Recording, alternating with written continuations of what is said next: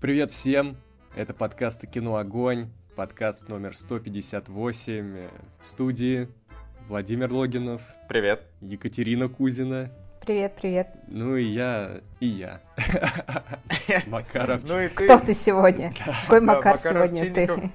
Макар, Макар, у нас со стрима Оскаровского, все, кто смотрел, слушал, э, наверное, знают, что остался один вопрос, Макар. Ой, ну давай. Номинирован Лео Ди Каприо или нет? Ты нам так и давай, не ответил. Давай, Слушай, между Мы прочим... четыре часа не могли понять между, ответа на этот между вопрос. Между прочим, я уже полчаса как спал, когда раздался этот звонок. Я рассержен, я расстроен, я недоволен вами понятно. А это Катюха, Катюха сказала, все, звоним. Я, я хотел сначала написать.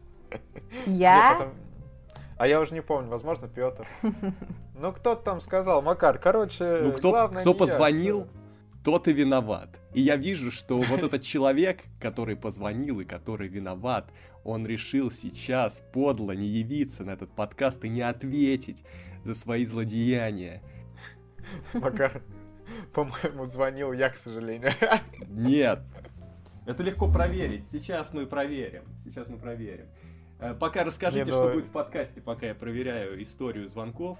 Ладно, ладно. А сегодня мы в первую очередь обсуждаем итоги церемонии Оскар 2022 года. Расскажем, кто победил, если кто-то вдруг не знает, что было интересного, какое-то наше отношение к некоторым фильмам. У нас, конечно же, также будут много коротких новостей, трейлер недели, комментарий недели. И обсуждаем фильмы, которые, может быть, не так популярны, но которые все-таки можно было посмотреть в российских кинотеатрах. Это «Глубокие воды», эротический триллер с Анной де Армас и Беном Аффлеком, а также «Худший человек на свете», этот фильм был представлен в категории лучший фильм на иностранном языке. И лучший сценарий. Но победил.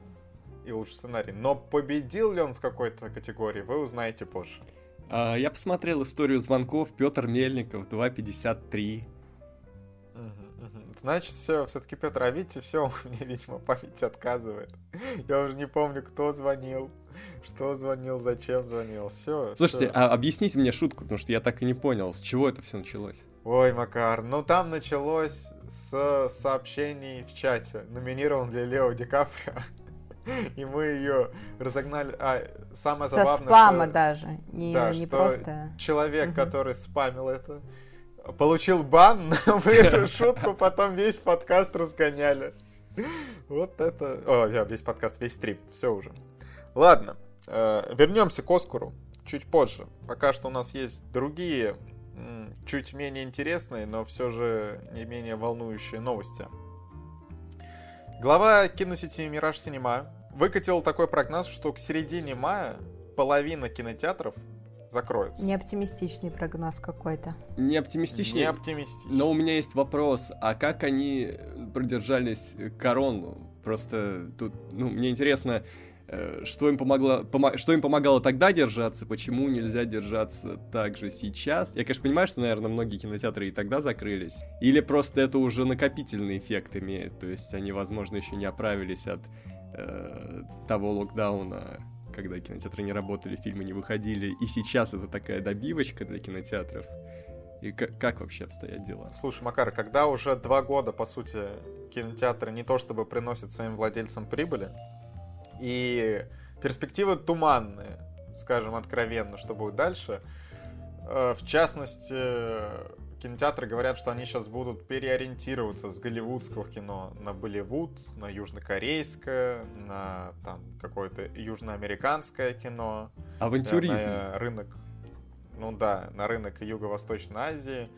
В общем, э, ну, кстати, это... непонятно, что ждет в будущем. Это, конечно, не то чтобы как бы большой плюс, но такая небольшая отдушина, например, фильм «Сядь за руль моей машины» доедет до моего города, и мне не надо будет ехать в Москву, чтобы его посмотреть.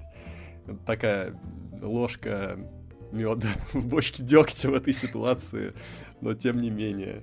Ой, при, да. при любых других обстоятельствах этого бы, скорее всего, не случилось. Но я не думаю, что такой фильм трехчасовой артхаус из Японии бы доехал.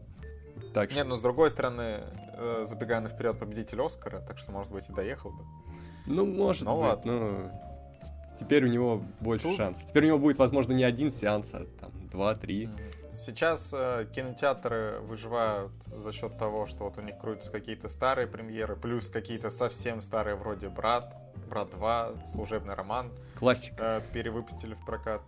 Кстати, «Брат», э, диалогия «Брата» за выходные 44 миллиона собрала. И продюсер заявил, что это кратно больше того, чем они ожидали. То есть, ну, видите... А нет, слушайте, У меня, кстати... я вас обманул. Один сеанс, один сеанс на завтра сядь за руль моей машины на 8 вечера. А, Макар, а что показывают? Давай мы проанализируем. Что показывают в кино сейчас? Э, а, причем в большом зале, интересно. Э, показывают, я вижу, Зверопой, ну, какие-то мультики, Бабки, Роман служанки, Прятки, Брат, Смерть на Ниле, Uncharted, Непослушник, Мистер Нокаут. Угу. Ну, то есть, половина это премьера либо начала года, либо там еще прошлого года, а половина это вот перевыпуск старого. Ну, много русских. Вот. Не, много мультов, много русских фильмов. И, и что-то вот из того, что осталось еще с прошлого месяца. Да, да, в общем, неутешительная ситуация. И давайте сразу скажем про следующую новость, что э, какая-то надежда у кинотеатров была, что хотя бы вот э, скоро будет новое, новый фильм, который хоть какое-то внимание вызывает э, русскоязычный, который должен был выйти, это «Ампир В». Но но, к сожалению, прокатное удостоверение фильму не выдали, и по слухам это все из-за того, что Оксимирон принимает участие, точнее принимал участие в нем, и последние высказывания Оксимирона, скажем так, не очень ложатся в то, что хотели бы слышать люди, которые выдают прокатное удостоверение, поэтому кино не будет в ближайшее время Ампира Ви. Рубрика «Оксимирон». Три великих актера России прямо сейчас. Первое. Оксимирон. Второе. Оксимирон. И третье. Оксимирон. Но все-таки нет, нет, я бы так не говорил. И вообще, если честно, по трейлеру Ампира Ви я бы не питал надежды по поводу качества этого фильма. Да, честно, помню, они могли бы как-то побольше использовать Оксимирона в трейлере этого фильма, потому что пока это единственная причина, по которой я бы посмотрел, наверное, этот фильм. Ну, мне просто интересно, как он э, справится с ролью. Потому что, я не знаю, вот э, э как э, Табаков, как его имя? Павел. Павел. Павел Табаков, он как-то очень, не знаю, молодо выглядит, просто какой-то диссонанс. У меня какой-то... Ну, он, кстати, наш ровесник. Ну вот, у меня какой-то диссонанс, что э, с ним происходит вся эта история. Мне казалось, там мог быть персонаж такой, не знаю, какой-то более... Э, я даже не знаю, как сказать. Ну, что-то, какой-то... Э, вот Павел Табаков какой-то диссонанс меня вызывает. Ну, у меня нет проблемы с Павлом Табаковым, у меня есть проблема в целом с этим фильмом. Не знаю, большие сомнения по поводу его качества. Но, в общем-то, э, справедливы эти сомнения, либо нет, мы узнаем еще непонятно когда. Вот такие вот дела. Ну, просто странно, если прокат э, отложили, а смысл его откладывать, если можно просто взять, выпустить фильм на стриминге, например, на каком-то. Что деньги-то терять? Ну, возможно, нет, это большая погоди. потеря денег. Да. Мне кажется, что все-таки, возможно, какой-нибудь кинопоиск потом придет с каким-то конкретным предложением, но прямо сейчас э, не то чтобы стриминги, возможно, хотят предлагать какие-то хорошие деньги, которые устраивают создателей. Так что вот такая вот. Ну просто сейчас они не зарабатывают никакие деньги. Но они, они сейчас просто взяли. Или нет. Рано а потом, кино, а потом, а потом закроют 50% кинотеатров и не заработают. Ну, от того, что кинотеатров сейчас на 50% больше, прибыли не то чтобы в кинотеатрах больше. Людей-то, скорее всего... В общем, сейчас ходит довольно мало людей в кино, и кинотеатры закрываются из-за того, что они там забивают залы, ну, я не знаю, на сколько процентов, на 10, на 5, ну, так что закрытие кинотеатров вряд ли повлияет, и сейчас в их там PRV, может быть, э, имел бы даже худшие перспективы, чем в дальнейшем, когда, ну, хотя бы что-то будет понятно и с кинотеатрами, и с экономикой, и так далее. Ладно, это было чуток не очень позитивных новостей. Ладно, последняя не очень позитивная новость, потом э, новость э, повеселее. Александр Роднянский заявил, что кинотавра в 2022 году не будет. Он один из организаторов фестиваля. И он заявил, что он не видит, как такой фестиваль сейчас может проходить. Ну, в целом, ну можно и, понять ну и человечка. Ну, тут не опять то, вопрос... Мы э, следили за кинотавром. Насколько в дальнейшем Александр э, Роднянский, в принципе, будет решать э, судьбу кинотавра? Ну, если он прям один из организаторов главных, возможно, просто кентавра в будущем не будет. Но я пока, если честно, не так глубоко погружался. И от меня эта премия была далеко. Но Александр Просто, Роднянский... Э, уже на самом деле были какие-то слухи о том, что а почему бы просто не создать альтернативу кинотавру? И я такая думаю, ну, ребят, вы что-то вообще куда-то не туда думаете. Ну, не, если премия закроется и потом не, не откроется, ну, очевидно, будет какая-то альтернатива. Как говорится, святое место пусто не бывает. Э, но... То же самое, тоже в Сочи, только называется по-другому. Ну, тоже возможно, но как бы ничего не мешает им это сделать. Импорта, да. то, тут даже не импорт, а совмещение. Это сам, самозамещение. Э, ладно, все, давайте о чем-то чуть более позитивном. Warner Bros. запустила в работу сериал-приквел по Анно. И вроде как пилотную серию даже поставит режиссер, который поставил вот э, совсем недавно, который вышел фильм «Оно» первая часть, фильм «Оно» вторая часть, это Андрес Мускетти. А, а почему это позитивная это? новость? У них не, не хватило, ну... не хватило креатива на вторую часть, а они хотят сделать еще сериал. Приквел. Приквел. Не, Макар, это позитивная новость, потому что где-то что-то выходит. Вот мы сейчас обсуждали, что ни, у нас ничего не выходит, а тут в целом мы хотя бы обсуждаем, что какой-то проект, который будет в будущем. Ну, принесет ли он нам радость? Ну, я не уверен. Ну... Давай чуть-чуть скажем, э, где вообще будет развиваться действие. Это все еще в городке Дерри, в 60-е, и вроде как нам будут рассказывать о том, что происходило до событий первого фильма, и как появился клоун Пеннивайз. О, как. Не все равно ли мне? Из... Ну, из позитивных новостей это делает не какой-нибудь там Hulu, либо еще кто-то, а HBO Max. Ну, то есть какая-то гарантия качества есть, но... Эх, эх. Ладно, посмотрим. И э, я слышал еще до этого были новости, что Билл Скарсгард вроде как вернется к роли Пеннивайза. Ну а где ему еще работать? Только много где. Ну, у него, понимаешь, у него, у него очень такая специфич, специфическая внешность. Она такая необычная. И поэтому, не знаю, может, когда он станет постарше, там он растет морщинами, может, он как-то выровняется. Пока он выглядит немножко так инопланетно, я имею в виду вот что. Ну, есть в этом доля правды. Ладно, а что еще HBO анонсировала? Что они ведут работу над четвертым сезоном настоящего детектива. И действие, мало того, что развернется в Арктике, в центре сюжета еще будут две женщины. Э... Вот такие вот дела. Ну, это интересно. Ну, там хороший замут, что там полярная ночь, все происходит ночью. Это интересно. Но опять же, и в предыдущем детективе, и до этого тоже были хорошие предпосылки, что мы получим интересный сериал, но в итоге-то что? В итоге-то что? Смотри, а, этот сезон будет отличать от предыдущих то, что Ник Пиццалата, который вот создал настоящего детектива и писал сценарий к всем предыдущим сезонам, сейчас вроде как не занимается разработкой, что он будет исполнительным продюсером, там будет как-то помогать, но к истории не прикоснется. Вроде как, по слухам. Но это пока что ну, не точная информация. Это, это хорошо, потому что э, в сериале, который называется «Настоящий детектив», именно детектива в чистом виде почти никогда не было. Или он был настолько мутный, что ты немножко обескураживаешься к концу просмотра. Им бы написать какую-нибудь реально простенькую, простенькую, понятную детективную интригу и уже ее облепить э, какими-то вот этими э, мрачными подробностями.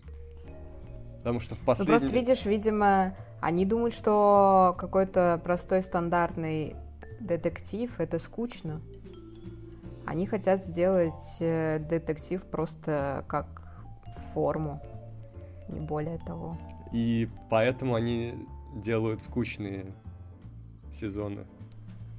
Ну, ну Макар, да. а скучные-скучные, но у настоящего детектива сколько зрителей-то?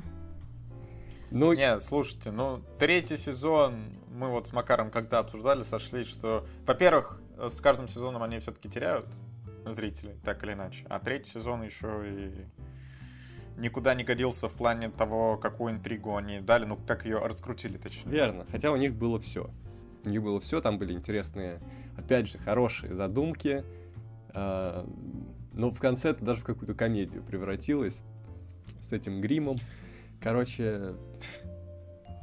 Э. Да. Главное, что у них был Махершала Али, вот, а они промахершалили все. Вот видите, Владимир вот все так. обещает какие-то позитивные новости, но мы никак не можем переключить, передать.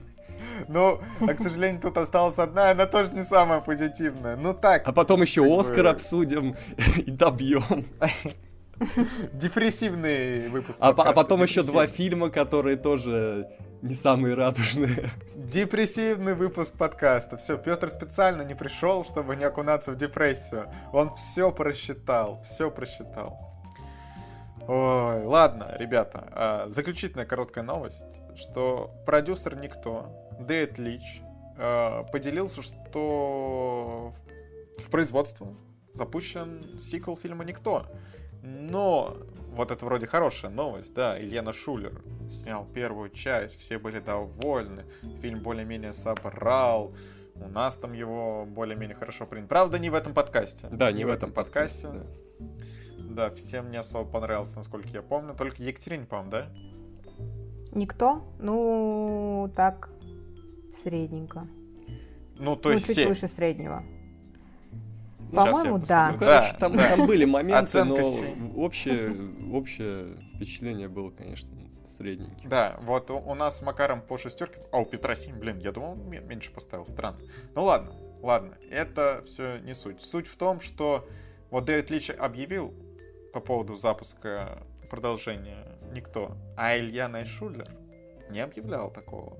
Значит ли это, что Илья Найшулер не будет режиссировать вторую часть. Непонятно. Да, пока... Возможно, он просто считает, что сейчас неподходящее время, тоже непонятно. Mm, может быть, Пока да. ничего не понятно. Ну, опять же, как бы ничего не понятно, я считаю. Потому что, Ничего может быть, понятно. может быть, они хотят попробовать другого режиссера, может, сам Дэвид Лич хочет вписаться и снять сиквел. Э, очень интересно, но ничего не понятно. Ничего не понятно. Вот что мы можем сказать. А понятно да, ли... Это все... А, я хотел уже подвестись, ну ладно.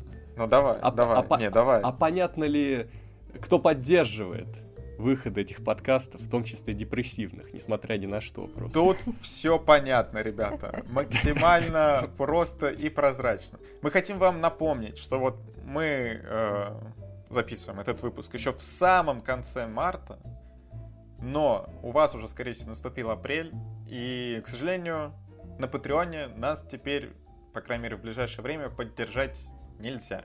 Переходите на наш Бусти, это пока что единственное место, где можно поддержать наши подкасты.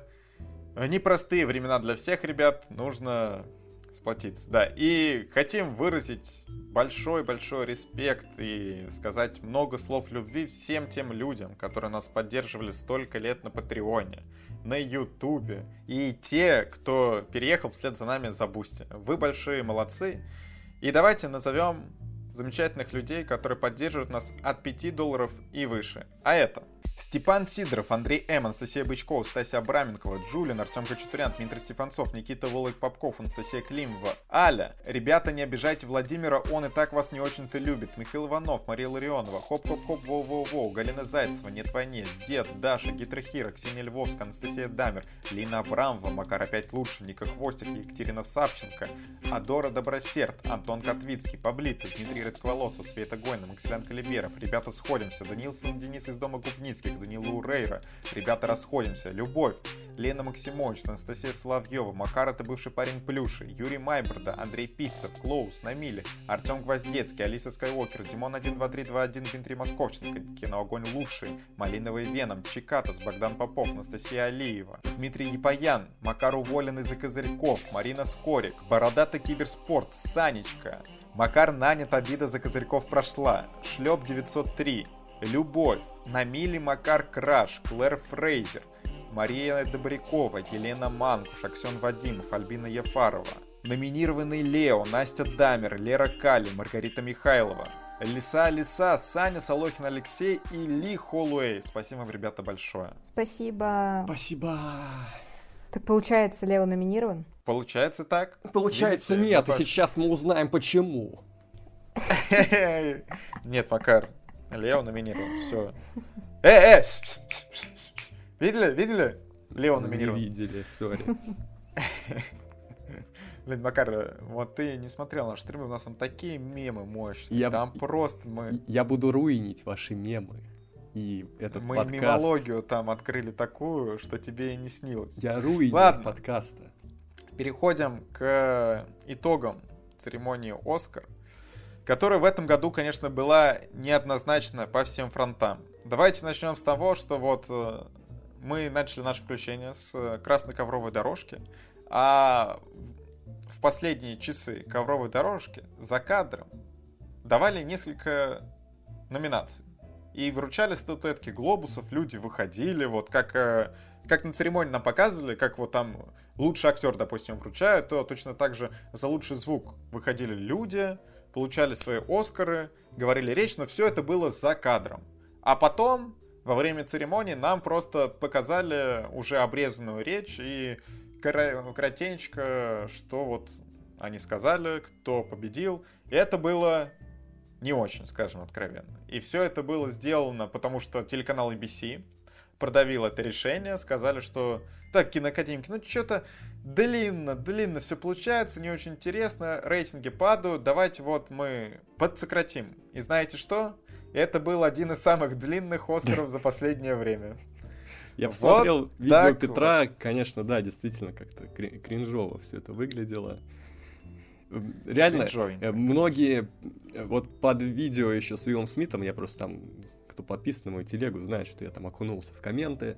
Многие пишут, что этот момент превратил событие в премию MTV, и в целом, мне кажется, вот потому что там происходило, это, ну, действительно уже больше похоже на какую-то такую поп э, премию, нежели реально серьезное событие, где э, выбирают лучших из лучших в кинематографе. Хотя, возможно, кто-то уже давно отчаялся э, и отказывается воспринимать Оскар как какую-то меру качества. Но после этого года я понимаю этих людей. Возможно, я сам теперь в их числе. Но, к сожалению, премии лучше нету, поэтому...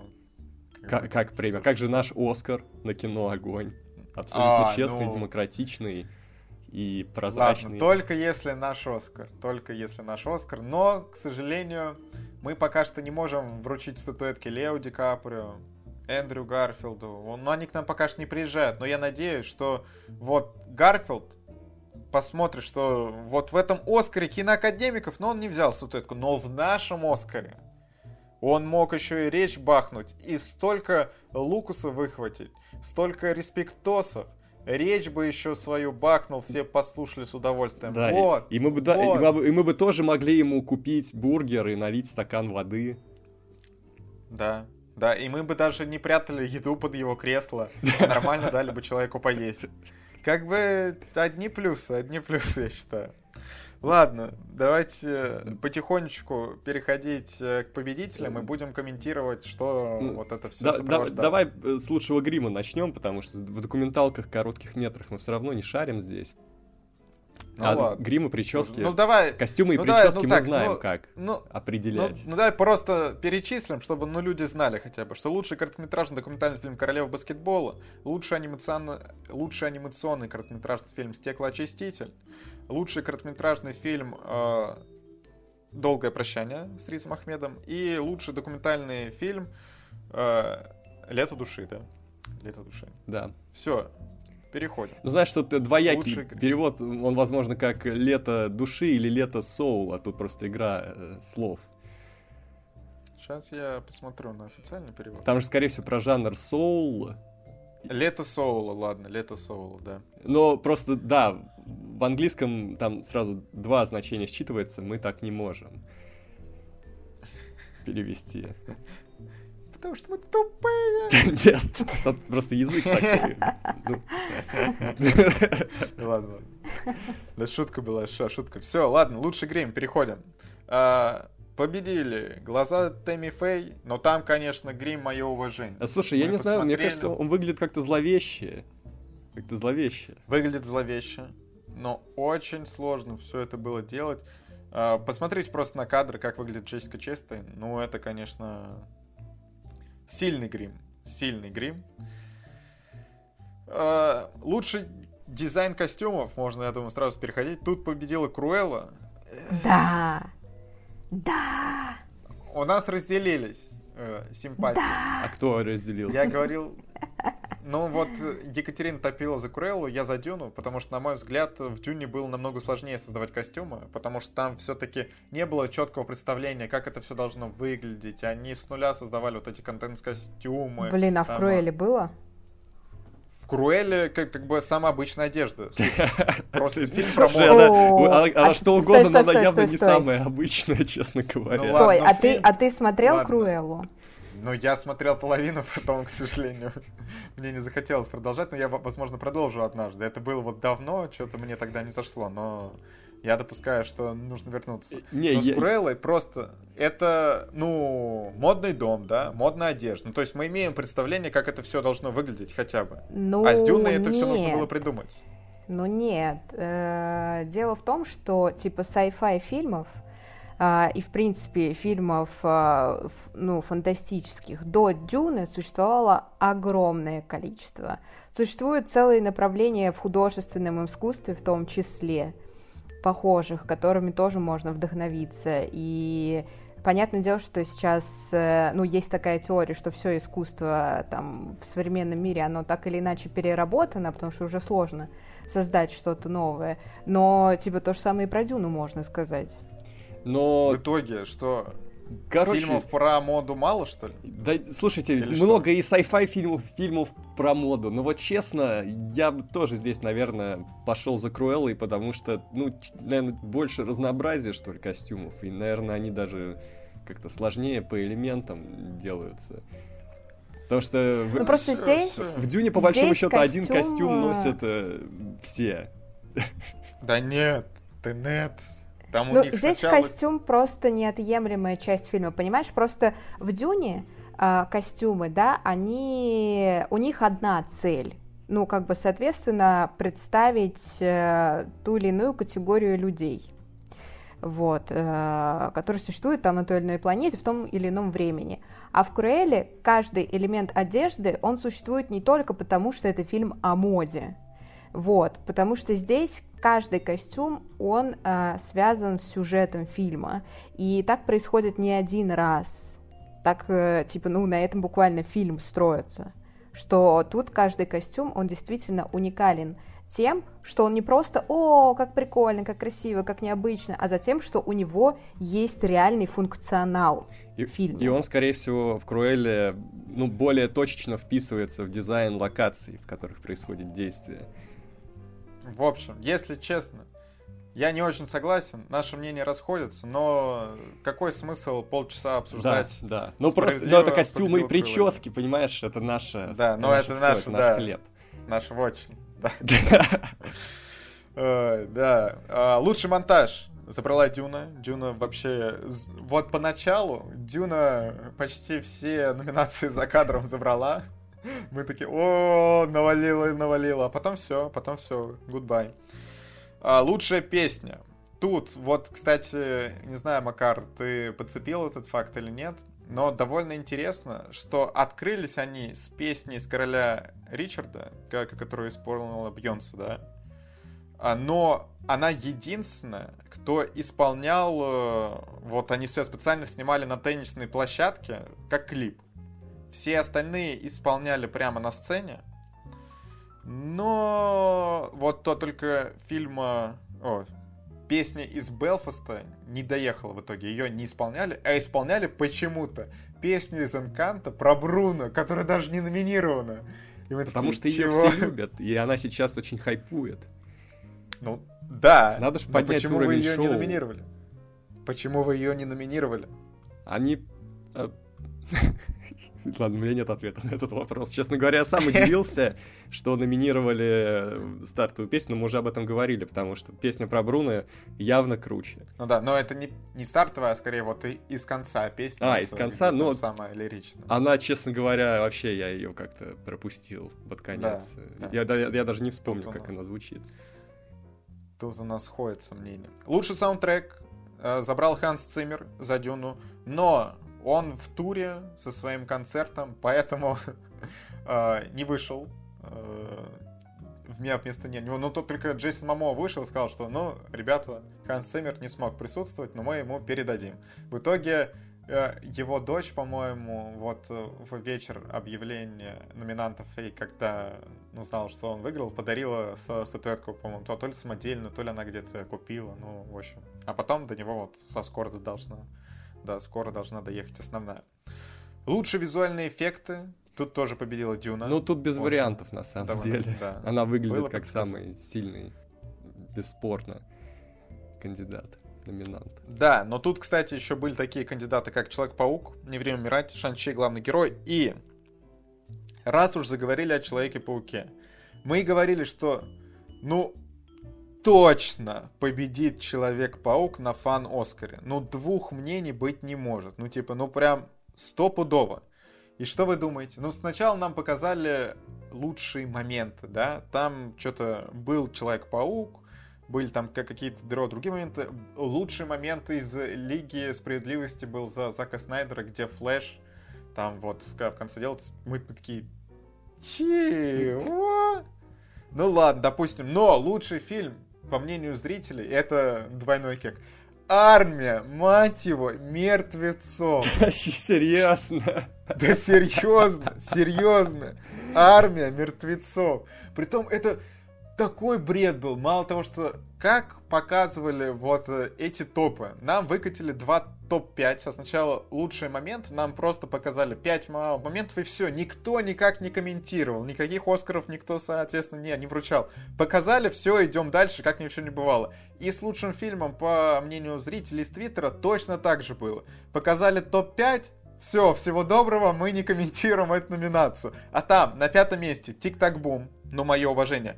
Человек-паук нет пути домой на четвертом месте. При том, что, напоминаю, были промежуточные результаты, где Человек-паук, по-моему, был на первом месте. Ну, точно были промежуточные результаты с Человеком-пауком на первом месте. И меня это удивляет. Потом на третьем месте фильм «Сведения». Я такой, чего? Ну, то есть, какой-то фильм «Сведения» выше Человека-паука, правильно? Фильм «Сведения». Сейчас я тут же, блин, загуглю, что это, что это за фильм такой? Что это... Что это вообще такое? Я не могу его даже загуглить, понимаете? Сейчас я еще по попытаюсь, ребята. Ну нет. Может, кто-то просто ну, заспамил, я... кто-то заспамил Твиттер. Ладно, а на втором месте Золушка. Золушка! С, с, по спортером которая. В роли Золушки. На втором месте. Фан Оскар. 4,7 на КП. Ну ладно, на, на КП не, не важно. 4,3 на MDB. Золушка. На втором месте. Вы понимаете? Ну, то есть, по сути, э, киноакадемикам показали, что ваш вот этот метод голосования полная фуфлыга. Просто полнейшая фуфлыга, что кто ты взломал? И на первом месте армия мертвецов. Армия мертвецов, которая, ну, это никуда не годится. Ну, это ужас. Это просто... Мы с... Послушайте наш подкаст, мы с Макаром подробно обсудили, чтобы вы понимали. Фильм, который забирает фан-Оскар, получает 5,7 на MDB, 5,9 на КП. Ну, все понятно с фан-Оскаром, да? Все, в, след... в следующем году не проводим. Всего доброго, как бы. Ой, да. Ладно, идем дальше. Лучший звук. Победила Дюна. Заслуженно а, было вот за, за кадром. Ну, кстати, вот мы тоже это обсуждали на стриме. А когда номинации вот э, дали за кадром перед э, основной церемонией, Оскар в своем твиттере выкатил, кто и за что получил. А потом во время церемонии тебе еще раз как бы показывают, что лучший звук, номинанты такие-то, такие-то, такие-то, победила условно Дюна. Ну, то есть, э, вроде как, раз уж вы это показываете, можно было и не объявлять заранее. Ну, непонятно, непонятно, ничего не понятно с этим Оскаром. Оскар художнику-постановщику ушел тоже Дюни. Ну, вот видите, как бы. Ладно, художник-постановщик лучше, чем дизайн костюмов, получается. Вот так вот. Лучшая операторская работа тоже Дюна. И, по-моему, на этом э, Оскар Дюне заканчивается. Вот так вот. Идем к лучшему оригинальному сценарию. Ой, тут мне казалось, что победит «Не смотрите наверх», потому что очень оригинальный сценарий. Но победил Белфаст. Но он, кстати, был и фаворитом у, у букмекеров. Интересно. Ну, кстати, тут много хороших, типа лакричная пицца тоже хороший сценарий, и, и то, как так, развивается, а много диалогов. И в этом худший человек, худший человек на свете тоже очень сильная работа.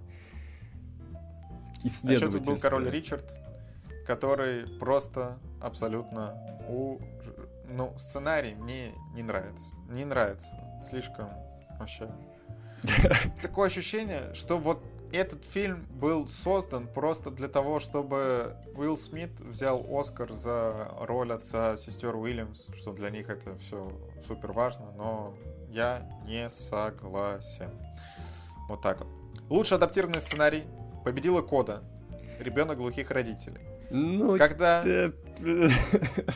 Да, когда я смотрел этот фильм, когда Макар смотрел этот фильм, когда мы обсуждали его на большом разговоре, мне фильм понравился больше, чем Макару, но я уже тогда говорил, ну сценарий простенький.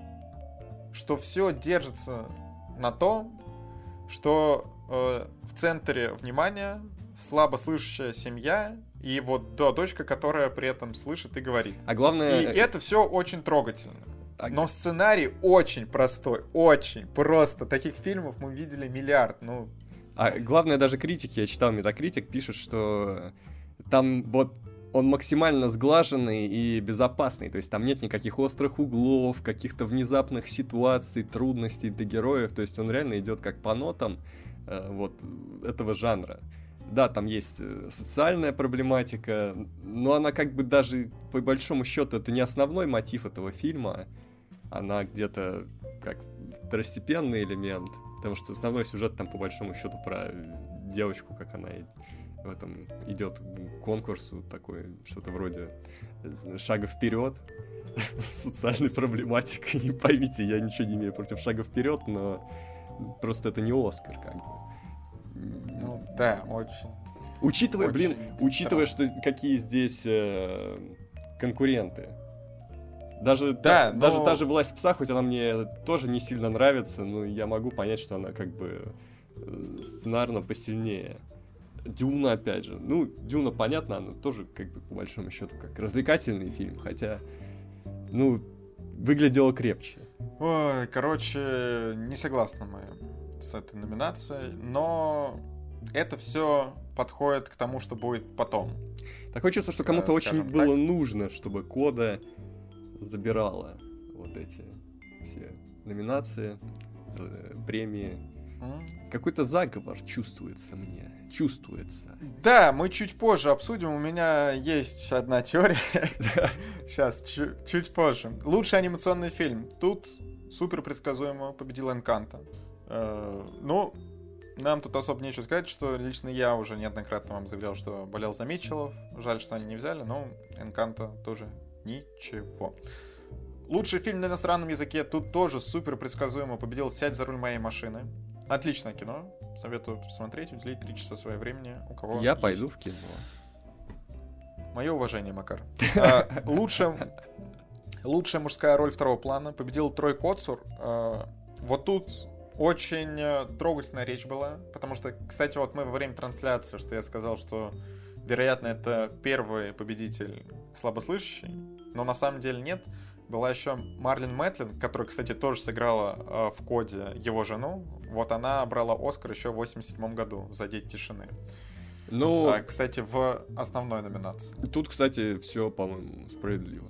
Ну, то есть, я не видел почти ничего, но, во всяком случае, Трой был очень органичным в коде.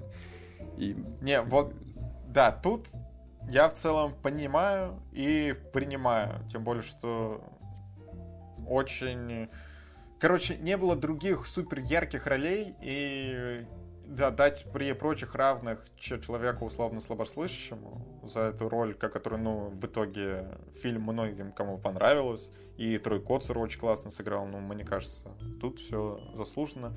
Посмотрите потом э, его речь, кому будет интересно. Вот это, наверное, одна из э, лучших двух минуток Оскара была, потому что, ну, очень трогательный момент. Лучшая женская роль второго плана Арина Депоз э, выиграла из «Высайской истории». И, кстати, она вышла на сцену. э, у нее был спич про то, что неважно там какой вы расы, э, кого вы любите, там условно какого вы пола, какой ориентации и так далее, что для вас открыты все двери, и что она заявила, что она квир, и что, в общем, ребята, дерзайте, у вас у всех есть шанс. В общем, тоже было довольно интересно. Ну и, наконец, мы подходим э, к главным номинантам. Лучшая мужская роль. Уилл Смит за короля Ричарда. И тут стоит рассказать, что этому все предшествовало. да. Да, а, изначально а, у Оскара было трое ведущих женщин, они там очень много шутили, порой за гранью. Вот нам, в частности, на стриме не очень понравилась шутка про последнюю дуэль, что они вышли с CD-диском, и там одна из ведущих нам начала говорить, смотрите, смотрите, у меня есть CD-диск вся фильма, который еще никто не видел, и даже режиссер не видел его. Ну, в общем, что не очень красиво было по Слушай- отношению к, пос- к последней дуэли. Э, Это, во-первых, не очень красиво, а во-вторых, а что, Оскар славен фильмами, которые все видели? По-моему, там добрая половина, а может быть даже больше фильмов, которые не видел никто и даже не увидит никто в перспективе.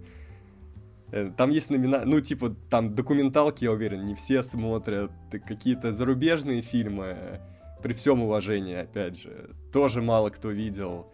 И, и в Штатах, и у нас, и даже на родине, возможно. Но это все это нишевое кино. И когда Оскар стал, ну, премией для популярного кино, что вы такие шутки расчехлили, я не понимаю. Тем более, самое глупое, знаете что?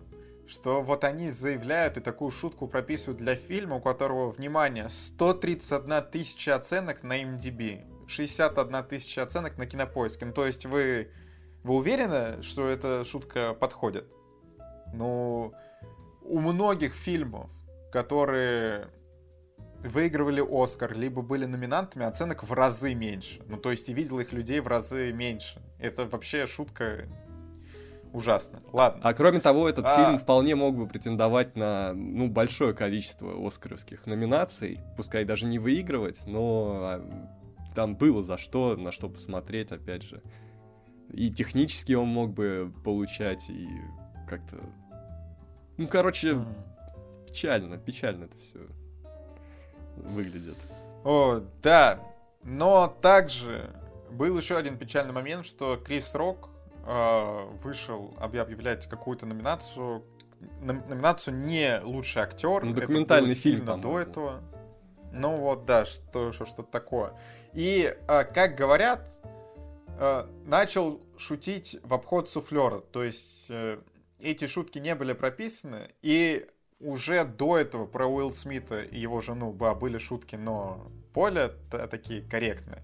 А тут Крис Рок э, пошутил про жену Уиллса Смита, которая пришла с ним, э, и сравнил ее с главной героиней фильма «Солдат Джейн», э, из-за ее прически, что жена Уилла Смита практически лысая. А Уилл Смит, что вначале было видно, что он ну, смеется. Он угорнул, а, да. Да, а жене Уилла Смита было видно, что это все не очень приятно, скажем так, ну что она закатила глаза. И после этого как для нас выглядело на стриме Оскара все это, что Крис Рок там травит шутки, мы, такие, ну, там, шо, шутка еще про Кобру Кай, что-то, потом нам показывают, что смеется Уилл Смит, потом он поднимается и дает леща Крису Року. И мы такие, чего? Ну, видимо, это какая-то постанова, типа, по кеку они это сделали. И у нас еще на пару секунд звук пропал. И, и были лаги. И потом мы увидели вот уже после церемонии, что там Уилл Смит, когда, ну, сначала дал леща, потом на свое место вернулся и начал нецензурно говорить Рокушу, чтобы он вообще не упоминал его жену, и чтобы пошел он там вообще куда подальше. Кстати, вот интересно, а, что Крис... произошло в те несколько секунд, когда между тем, как Уилл Смит поржал, а Крис Рок продолжил, и еще Уилл Смит не поднялся на сцену, как, как просто это все выглядело, мне интересно, как к этому пришло? Как так быстро поменялось настроение у Уилла Короче, Смита? его же жена ему на ножку. Иди бей ему ебучку. Мы это запикаем? Или мы оставим как есть? Блин, по-моему, да, все, да давайте, это же смешно. Да, ну, что, ребята, можно? Да. Слушайте, насчет шутки, просто она действительно, наверное, не очень удачная, но с другой стороны, учитывая, что э, Крис Рок знаком с э, женой Уилла Смита, они вместе работали, она бы могла эту шутку отбить. Ну, как ты знаешь, ну, типа, визуально эту шутку можно отбить, и Уилл Смит мог бы отбить эту шутку. И в крайнем случае они могли потом бы сказать где-то, опять же, в социальных сетях Уилла Смита там, супер прокачанный Инстаграм, ой, или сейчас нельзя говорить, э, так, Инстаграм. А,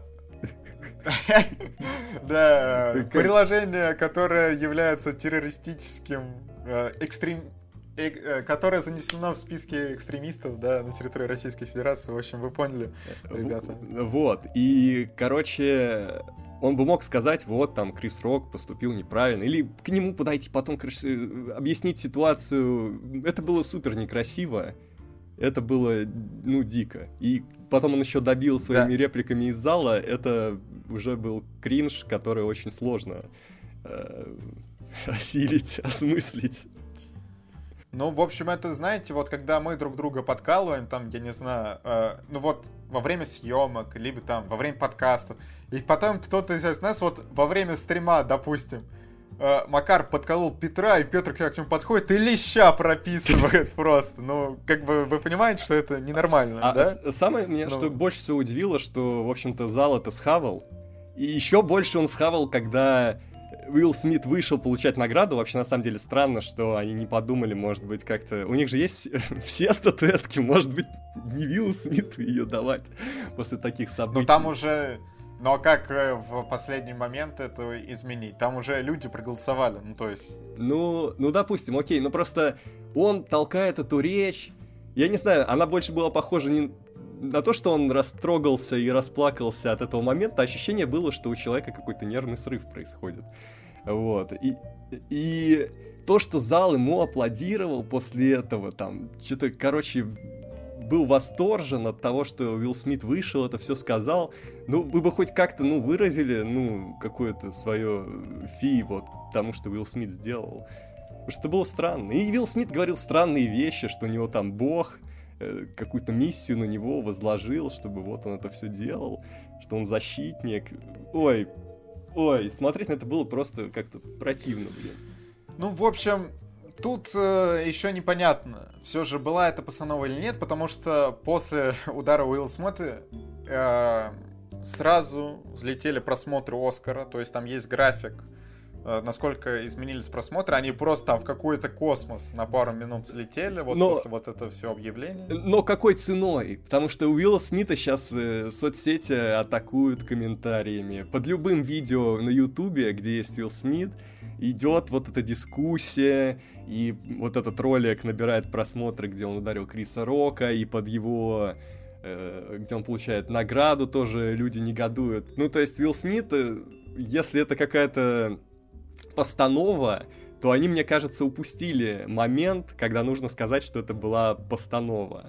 Потому что Уилл Смит сейчас Ну- несет реальные репутационные потери, и я думаю, ну, отношение к нему у общества будет падать какое-то время. Ну да, черный пиар, конечно, тоже пиар, но тут получается... Потому что, как бы, если посмотреть на карьеру Уилла Смита за последнее время, ну, то есть, по большому счету, это его самый удачный фильм за долгое время, там, по оценкам критиков, э, выглядит как э, э, случайность, почти что. То есть его карьера, я, я не знаю, на чем она сейчас на самом деле держится, а вообще, э, выражаясь словами Криса Рока, Уилл Смит, Проклятие Оскара 2, возможно, мы тебя там увидим. Не, ну... Уилл Смит э, сделал полную фигню. Давайте, да, будем откровенны. Э, И вот э, мы, когда смотрели стрим Оскара, еще вот его речь пропускали с точки зрения того, что вот это была постанова. Сейчас уже его речь вот с точки зрения того, что я, я теперь уже думаю, что, скорее всего, это была не постанова, немного иначе выглядит, и я думаю, ну, конечно, ну, это все супер странно. То, что человек мо- может себе позволить выйти на сцену, э, дать леща ведущему за шутку, и потом все э, аплодируют его награде, реально, ну, это странно, странно. Не, что-то Вот что- вот. что-то с ним происходит. Возможно, у него какие-то сложные времена. Ну, потому что это странно. Сначала ты смеешься, потом бьешь человека, потом рыдаешь. Как-то ну, слишком, ну, это too much. слишком для одного вечера, по-моему. Жалко Эндрю Гарфилда и Бенедикта Камбербэтча. Они оба были более достойны. Да. А, лучшая женская роль выиграла Джессика Честейн. И вот, э, если речь Уилса Смита, кстати, которая была самой длинной, наверное. Человек там просто не, не уходил со сцены. Э, Ему никто не играл музыку. Ну, там, правда, так, такой момент, что я, если бы заиграла музыка, возможно, бы был бы еще... Жертв, Он бы жертв было бы больше. да, он бы по- пошел и оркестру щей бы там А, просто кстати, а, лещей бы всем прописывал. э, обязательно почитайте комменты под этим видео, под видео с Крисом Роком. Там происходит, ну, много классной игры слов, классного такого народного юмора. Больше всего мне понравилось, там Уилл Смит говорит, что Бог там наложил на меня миссию, там что-то, а, а коммент был, э, Бог наложил на миллионера миссию снять голливудский фильм. Просто мой любимый коммент. Ну, в общем, ребята, подписывайтесь на телеграм-канал Макары, он там тоже его завел, он там со скидывает кеки, все в том числе вот такие вот. Да, мы там смотрим э, реклама, реклама Телеграма. Мы смотрим там тиктоки. Тиктоки, которые участники кино «Огонь» отказываются смотреть. Иногда, я не знаю, надеюсь, что не принципиально, но они их не смотрят, Э. не присылают мне свои реакции. Вы Э. можете стать первыми, кто посмотрит э, смешные тиктоки, которые я присылаю. Вот так. Вот так. Ладно, Э. Катя, ты что-то хотел сказать? да, Нет, хотел сказать, э. Э. Ну, ребята, я, я обязательно опровергну свои слова и извинюсь, когда я получу смайлики. Смайлики от вас, ребята, вот под тиктоками, которые я вам присылаю. Вот это так просто. Изи. ладно, в общем, э, э, лучшая женская роль Джессика Честейн была подготовленная речь, мы отметили сразу, видно, что это вот э, актер категории А, который может запомнить текст, который его подготовил, вышла. Но это еще по супружеской жизни, я так понимаю. Ты восхитился Да, ее да, способностью запоминать тексты Да, в больших тут- объемах. Но, она тебя- она еще была ослепительно красива. Джессика Да. Честейн, наверное, в этот вечер самая красивая же- женщина на сцене была уж точно, на мой скромный взгляд. Ее часто выхватывала камера, потому что, ну, она затмила всех. Поздравляем. А, лучший режиссер Джейн Кэмпион, тут тоже без сюрпризов за власть пса. А, это всего третья женщина в истории, которая получила награду. И второй раз подряд. Потому что да, в прошлом году, в прошлом году получила, да, Хлоя Джао, в этом году женщина. Это, конечно, какой-то уникальный случай. На самом деле сейчас, э, вот мы еще обсуждаем там фильмы, сериалы, будущее, там видим какие-то трейлеры, все больше, что фильмов, что сериалов, где женщины в главной роли, истории там про то, что как кому-то там из них сложно, кто-то там из, них там в каких-то сложных ситуациях как-то выпутывается, там, про, про женщин в прошлом, в будущем и так далее. Сейчас вот тренд пошел, что э, Голливуд хочет сконцентрироваться на историях про женщин. Что долгое время это все было в тени, сейчас это выходит из тени, сейчас это популярно. Не знаю, вот как на зрителях это скажется, не Подождите, будет а, ли это все. Мы сейчас о власти пса говорим? Much. Нет, это мы говорим о тенденции а. в целом женщин в Голливуде. Просто конкретно эта тема, она ну как-то так... Как Во власти пса была не очень. Да, она как-то там, там со тема, скрипом да. очень раскрывается. Да. И вот мы и подошли к венцу этого Оскара. Лучший фильм. В этот, раз им закончили. Вы помните, что в прошлом году закончили э, номинации «Лучший актер» и ушли на неожиданности, скажем так. Да, в этом году то тоже ушли на неожиданности, потому что, хотя вот э, я до церемонии объявлял котировки букмекеров, и кода, что не, неожиданно для меня, была фаворитом. То есть не власть пса, а Они что-то знали. И да, и мы уже во время стрима начали догадываться, когда лучший сценарий взяла Кода, а не Власть Пса. И Власть Пса вообще катали во всех номинациях. И выигрывает Кода.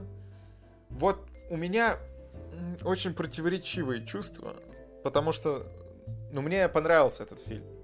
Он очень трогательный, как я уже сказал. Но лучший фильм на Оскаре, серьезно, вот такой ну, да. Он слишком прост просто. Э, это странно, просто его можно поставить рядом с любым из э, перечисленных э, номинантов, и он будет проигрывать каждому, по большому счету, в той или иной мере. Ну, То есть это реально, это, ну, типа, средний фильм, и он, ну, как бы, может быть, и хорош, вот, вот своей категории и так далее, но это не лучший фильм года. Кто может просто вот э, честно, положа руку на сердце, сказать, что вот Кода это лучший фильм года, это лучшее, что он видел. Ну, ну это странно. Это прям очень странно. Переходим я, я к теориям заговора. Да, давай. А, это первый фильм от стриминга, который взял э, статуэтку в номинации «Лучший фильм». И достался он сразу Apple, который свой сервис со сколько там, три года назад выкатили, да? Ну да. Э, соответственно, ну как-то, ну странненько, что ли. Я Не понял, знаю. я понял мысль. В общем... Да, да.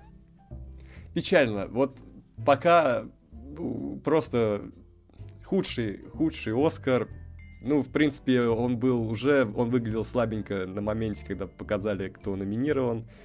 Uh, уже было обидно. А это такая уже добивочка этого года. Да, но есть парочка оправданий для этого Оскара, потому что напоминаю, что были фильмы 2021 года.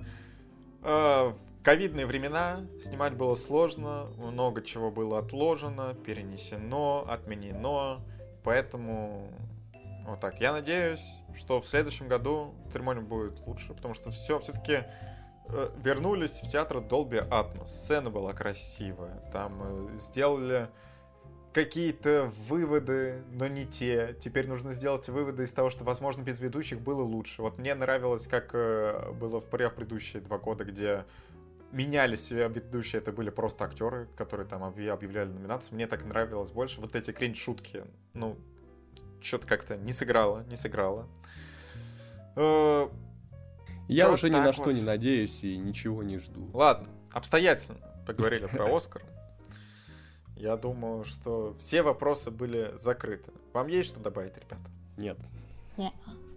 Ну что ж, тогда переходим к трейлерам недели. У нас сегодня всего один трейлер, потому что, как вы понимаете, сейчас как-то, не знаю, не до трейлера. Хотя, а, вот, опять-таки, на Оскаре была подводочка от Криса Эванса, что он специально записал, что сейчас будет новый трейлер База Лайтера, и показывали трейлер База Лайтера.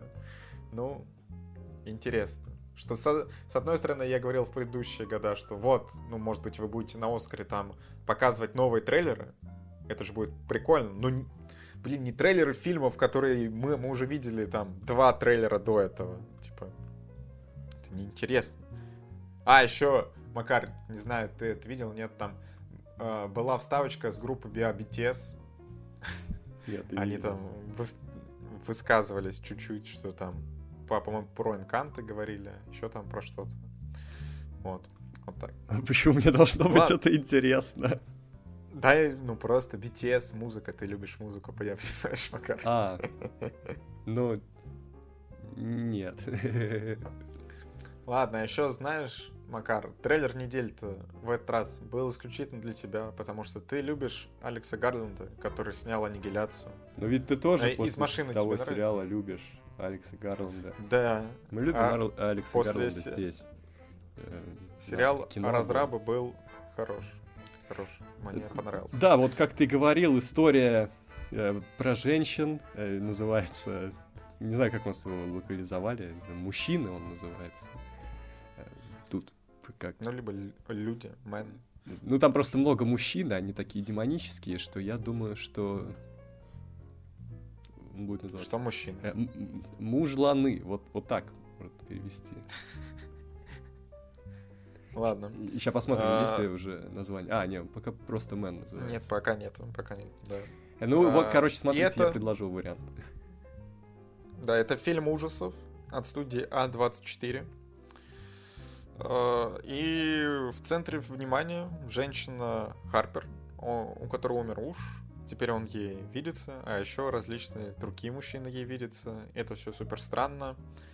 И очень атмосферно. Во-первых, вы можете узнать фильмы А24 по визуальному стилю в целом, по выкрутасам различным. И потому что, скорее всего, вы будете смотреть, и многие из вас будут говорить, непонятно, ничего не понятно. Я не понимаю, что происходит. Да, это правда. И, и тут тоже не очень понятно. Понятно, что у героини э, муж, да, муж покончил жизнь самоубийством, она переезжает в какой-то городок, там растут какие-то яблоки э, демонические, я так понимаю, отсылки к Библии, какие-то странные мужчины кругом, у них похожие лица, и она попадает в какой-то круговорот зловещих событий.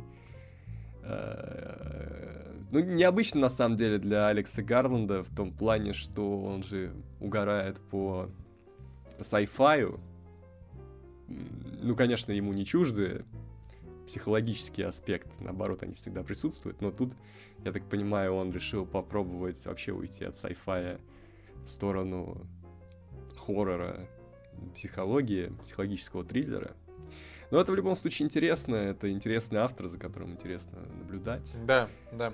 Что он делает штуки, от которых ваши мозги взрываются, скажем так. И, судя по всему, он сделает с ними это еще раз. Так что милости просим. Мэн. А, Комментарий недели, все, с трейлером покончено. А, Екатерина. Екатерина, ты посмотрел трейлер? Ну, я посмотрела, мне показалось, что он просто очень какой-то невероятно дешевый. Вот, и я... И, и если весь фильм снят вот так, а судя по трейлеру, он снят так. Ну, то- А24, они не такие богатые. Ну, блин, не знаю. Ну, слушай.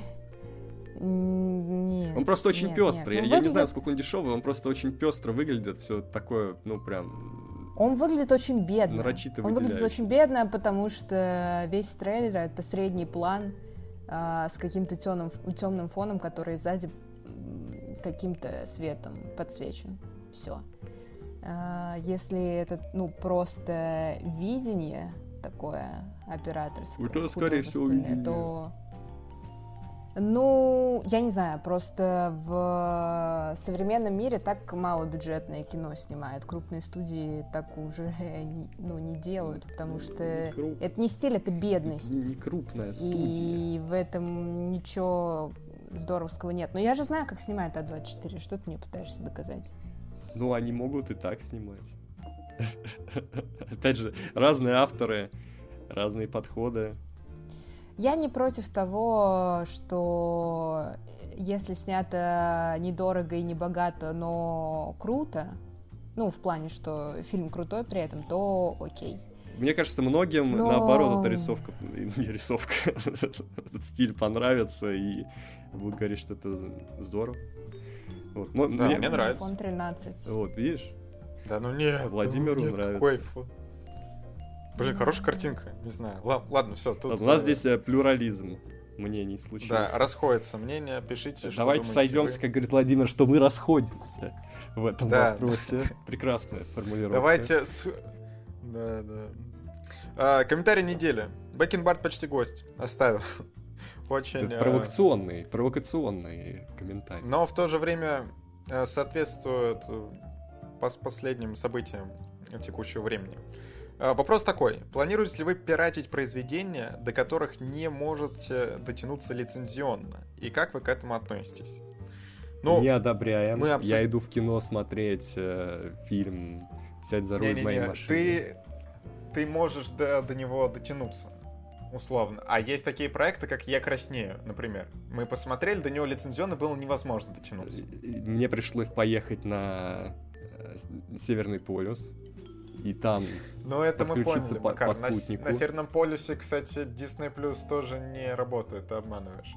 В общем, это Ну, не в смысле, я имел в виду на Южном полюсе. Как ты быстро переобулся, Макар. Что-то тут не состыковка. Я где-то. быстро перелетел с одного полюса на другой.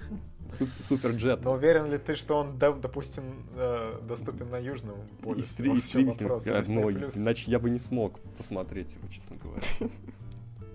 У Disney Plus у весьма ог- ограниченная э, доступность. Так, все, В я, А общем, точно э, ли ты смотрел я в требую адвоката. случае? Все.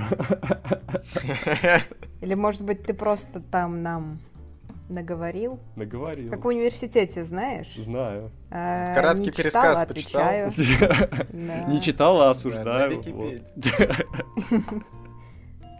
Не читала, Ой, осуждаю, что сказать, что сказать. Я все-таки придерживаюсь мнения, что если лицензионно нет возможности дотянуться до тех же сериалов, фильмов, ну, что делать? Придется пиратить. Ну, я, я не вижу в этом большой проблемы, в том плане, что, ну, создателям контента, раз они не предоставляют э, лицензионно нам контент, им в целом, ну, я, видимо, все равно, что мы будем с этим э, контентом делать, как его потреблять. Они не смотрят на наш рынок. Но в то же время, ну, нам интересно это посмотреть, это обсудить. Для них никаких минусов от, от этого я особо не вижу, поэтому, в общем, я не против такого. Но если есть во- возможность лицен- лицензионно посмотреть и деньги заплатить, ну, конечно, лучше так. Верно, наверное. Меня вообще так бесит на самом деле вот эта складывающаяся ситуация, что вот мы а, с вот этим вот э, нашей российской установкой, что типа «О, смотреть фильмы за деньги? Да ладно, мы же только вот недавно кассеты брали в аренду. Что за приколы, какие деньги? Дали интернет, теперь можно смотреть все бесплатно. Мы только начали уходить а, от этой абсолютно идиотской культуры, да, которая пол... Я уже не говорю о том, что это, в принципе, нарушает все абсолютно авторские права, и российские, и международные, вообще все, как минимум. Это еще действительно капля в море, так скажем, но, тем не менее, плохо влияет на индустрию в целом. И мы только начали делать первые шажочки, только вот как бы слово стриминг узнали где-то за пределами МКАД, да, и люди реально начали там приносить деньги за подписки и тому подобное. А, начали там чаще как-то ходить в кинотеатры, проявлять какой-то здоровый интерес к кино, и сейчас случается вот это. Мне кажется... Это так несправедливо, и это несправедливо абсолютно для всех, как для создателей контента, как для прокатчиков, как для стримингов, так и для зрителей обычных. Это абсолютно несправедливо. Ну, это несправедливо, но опять-таки вот нельзя говорить, что у нас культура вот такая потребления, да, изначально была.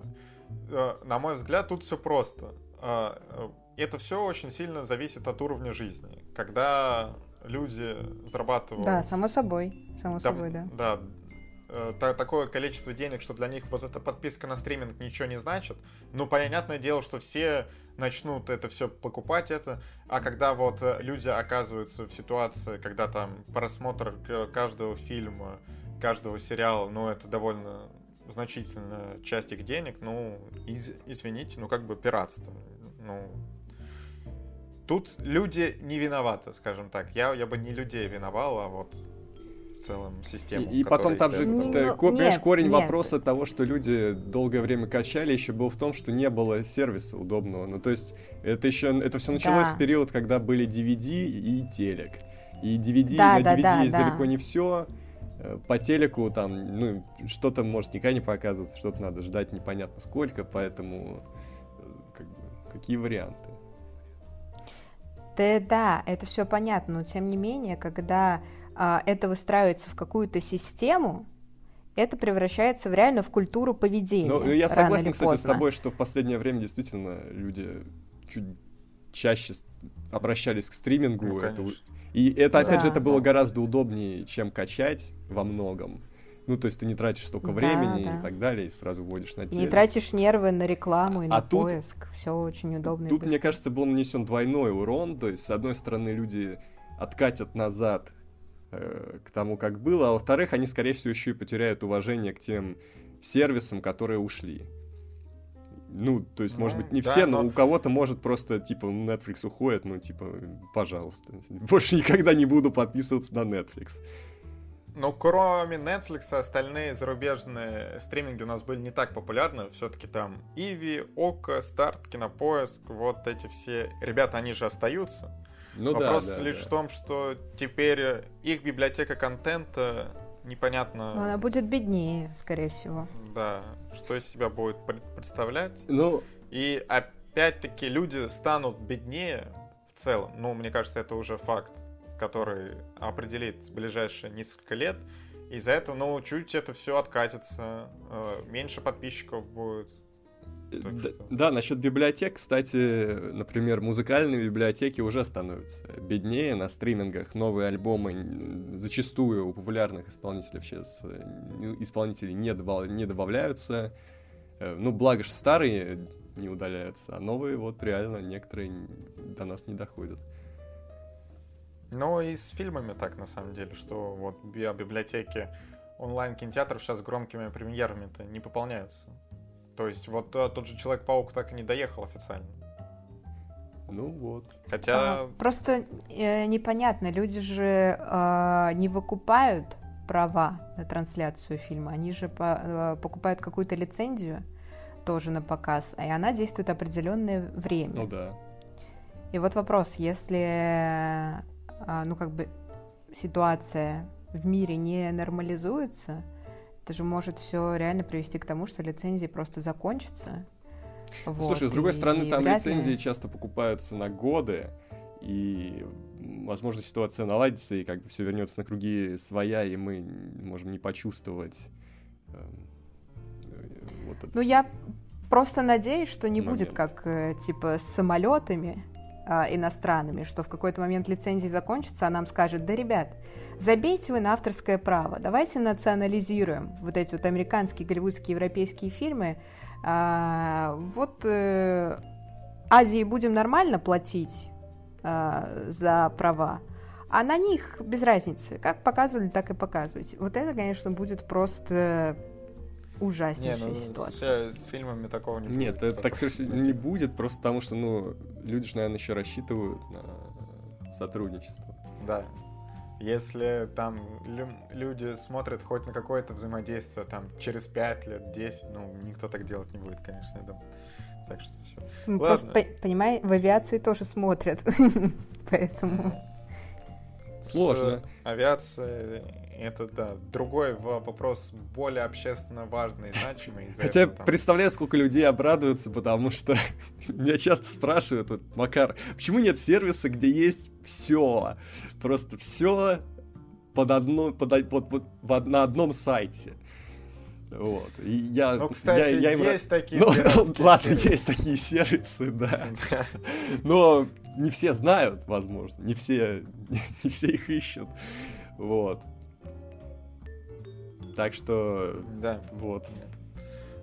Ну, в общем, пиратство в ближайшие годы будет более распространено, чем вот последние годы. Что ж, переходим к фильмам, которые я не смотрел, поэтому Екатерина с Макаром будут вещать, я буду вместе с вами слушать. Ладно. С чего вы хотите начать? Давайте я по-быстрому Макар, расскажу про соло? глубокие воды.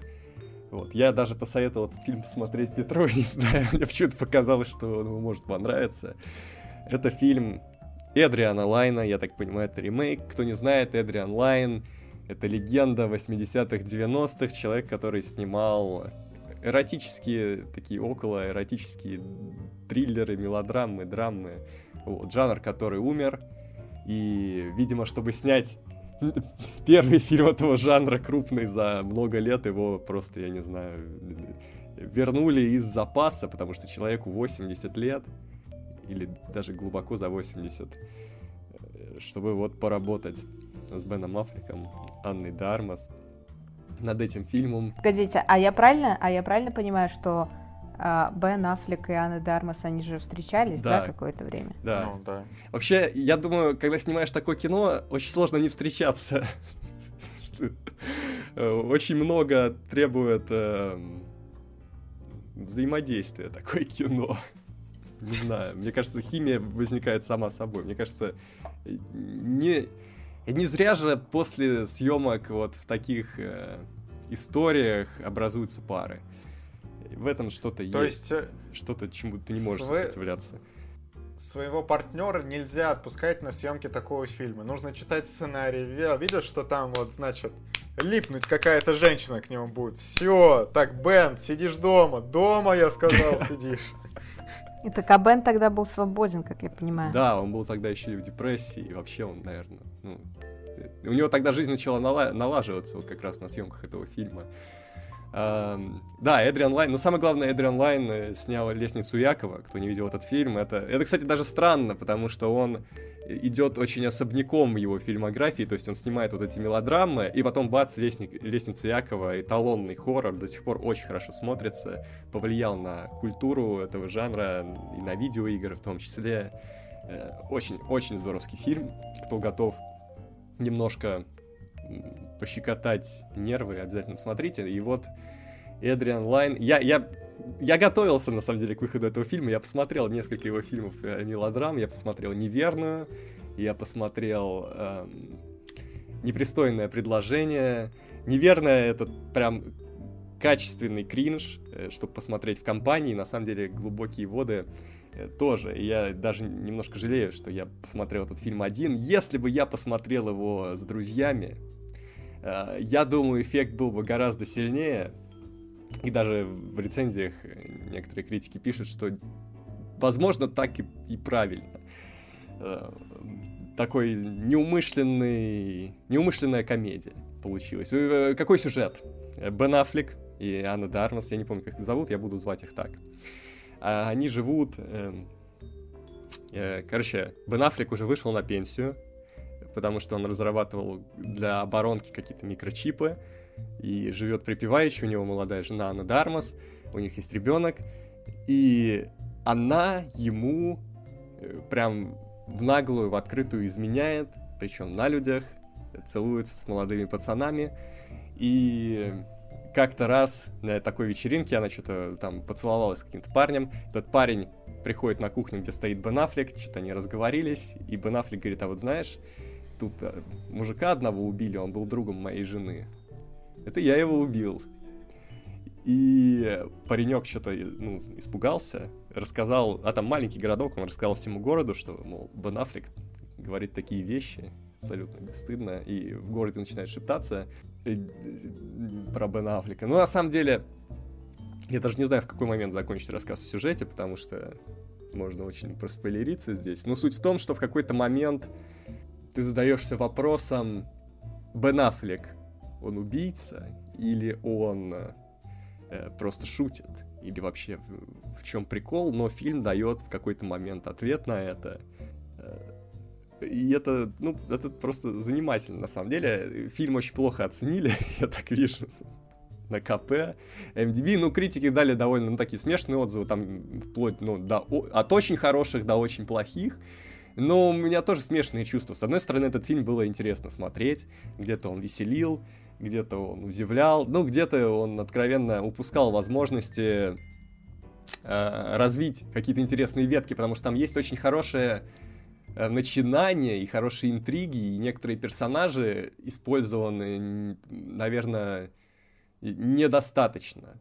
Недостаточно, мне кажется, вот можно было еще что-то покрутить. С другой стороны, говорят, что фильм порезали очень серьезно, и там было гораздо больше.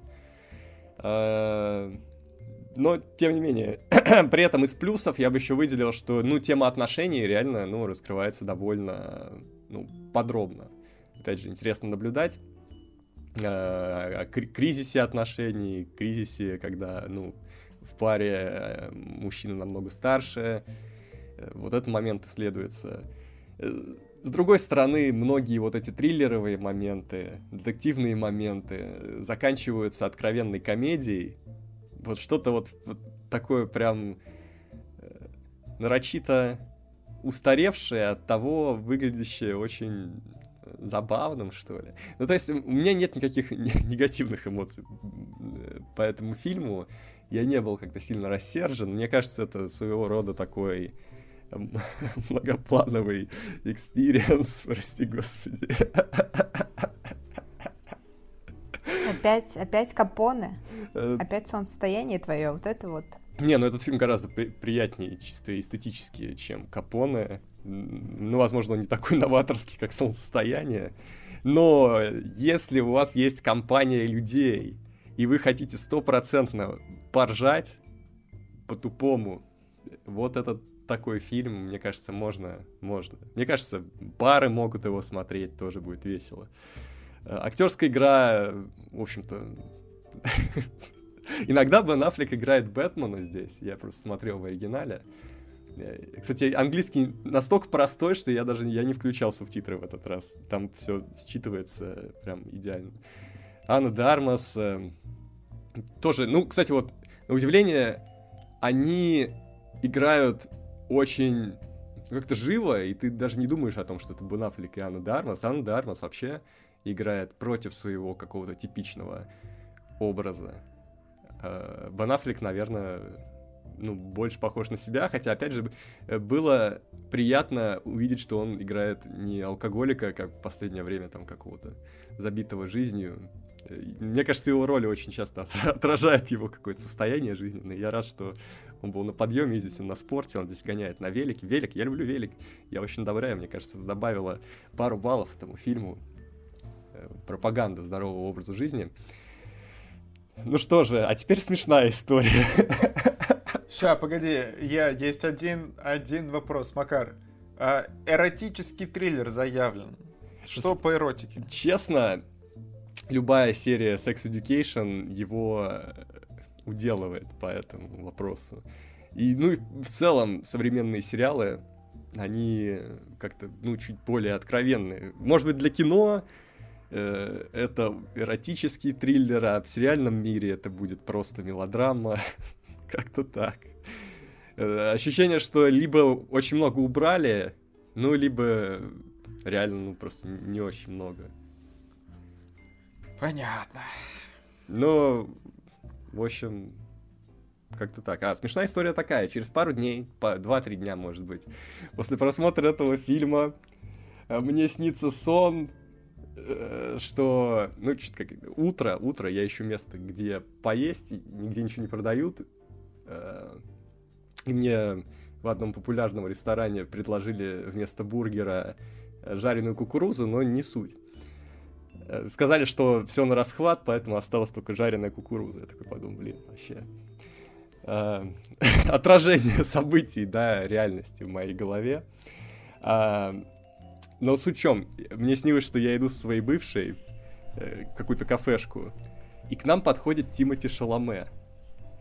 И он, и он начинает к ней прям в наглую подкатывать при мне.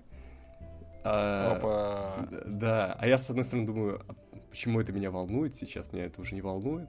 А второй момент, который я думаю, э, блин, а после такого я буду смотреть Дюну 2? И такой, ну вообще-то буду, ладно. Никуда я не денусь. Да, Макар. Вот, этот фильм повлиял. А потому что Тимати молодой и горячий, а ты? А я старый и холодный.